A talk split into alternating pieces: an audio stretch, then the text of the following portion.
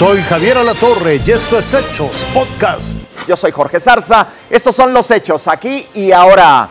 Colima amaneció sin policías. No solo dicen que les deben dinero, aseguran que tienen muy pocas prestaciones, por lo que este fin de semana cambiaron las armas y patrullas por pancartas y denuncias. Tenían que enfundarse las armas y abordar las patrullas, pero no lo hicieron. Son elementos de seguridad pública de Colima que realizaron un paro en demanda de beneficios laborales. Yo vengo a hablar por el sistema penitenciario en el Estado y el Centro Estatal para Menores. Tenemos las mismas inconformidades que, que nuestros compañeros estatales, estamos unidos. También no se nos pagó la prima vacacional, la segunda del año pasado, no hubo aumento el año pasado y este, en el reglamento dice que hay aumento cada año. ¿ah? y aprovecho esta situación también para pedir una disculpa a la ciudadanía por el- la acción que estamos tomando, pero este, también tenemos nuestros derechos, somos personas, primero que policías, y como policías se nos limitan muchos derechos por portar el uniforme. Entonces no tenemos derecho a crédito, no tenemos derecho a, a crédito de vivienda, Su mayor preocupación es el incremento en la violencia en Colima. En lo que va del año, han sido asesinados 11 elementos de distintas corporaciones de seguridad. El más reciente apenas este viernes, un policía de Villa de Álvarez. Y cositas en cositas que nos han ido quitando.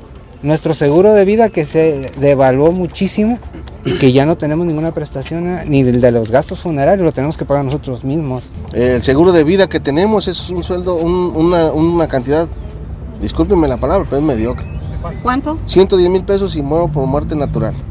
195 si muero en servicio y 295 mil pesos si es colectivo, o sea que más de dos compañeros caigan en... Mientras no se tengan acuerdos, serán los policías municipales, marinos, militares y elementos de la Guardia Nacional los encargados de vigilar las calles de Colima. Marcia Castellanos, Fuerza Informativa Azteca. Un juez de control aquí en la Ciudad de México ordenó prisión preventiva en contra de Lenin Canchola, el presunto líder de la banda que lleva su nombre y que controlaba por lo menos cuatro alcaldías aquí en la capital del país. Durante la audiencia se cumplimentó una orden de aprehensión. Los abogados de Canchola han pedido más tiempo para que le sea definida su situación jurídica por los delitos de secuestro y de asociación delictuosa. La próxima diligencia se va a efectuar el 7 de julio.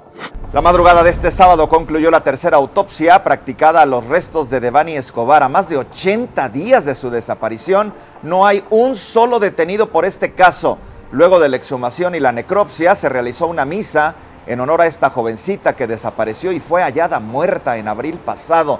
Su papá dice que está satisfecho y espera obtener respuestas contundentes sobre cómo murió realmente su hija Devani. Continúa prófugo eh, un tercer presunto implicado en la muerte de la cantante Irma Lidia. Es el sujeto que según la defensa de Jesús N fue quien realmente disparó.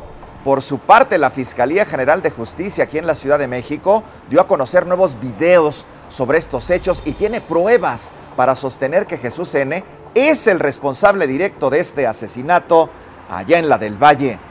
Vámonos con las de pasaporte. Autoridades en Colombia están tratando de confirmar la muerte de uno de los líderes históricos de las FARC, Iván Márquez. Este guerrillero fue clave en el proceso de paz allá en el 2016, pero después se sintió engañado, traicionado y regresó a las armas.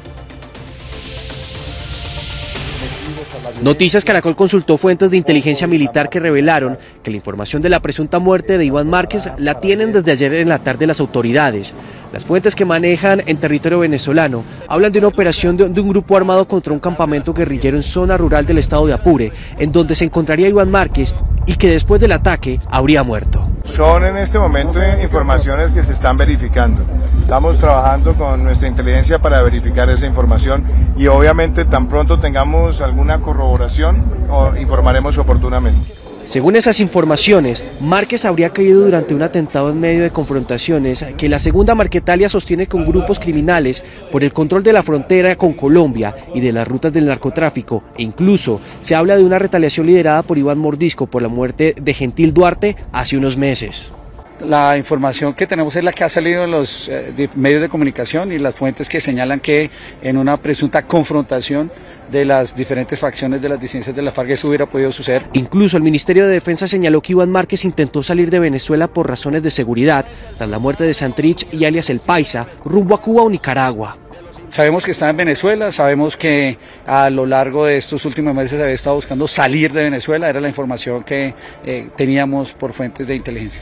Fuentes de inteligencia señalaron que en el lugar del ataque se intenta constatar la identidad plena de Iván Márquez, pero personas que sobrevivieron a la emboscada aseguran que se trata del jefe de las disidencias de las FARC de la segunda Marquetalia. Tome nota, a partir de mañana y hasta el 8 de julio va a continuar la vacunación contra COVID-19 para los niños de 10 años y también rezagados de 11. Aquí en la Ciudad de México se recibieron ya 90 mil vacunas pediátricas de Pfizer. Estas se van a aplicar en 55 sedes. Hay que recordar, el horario de atención será de las 8.30 de la mañana a las 3 de la tarde. Esto fue Hechos Podcast.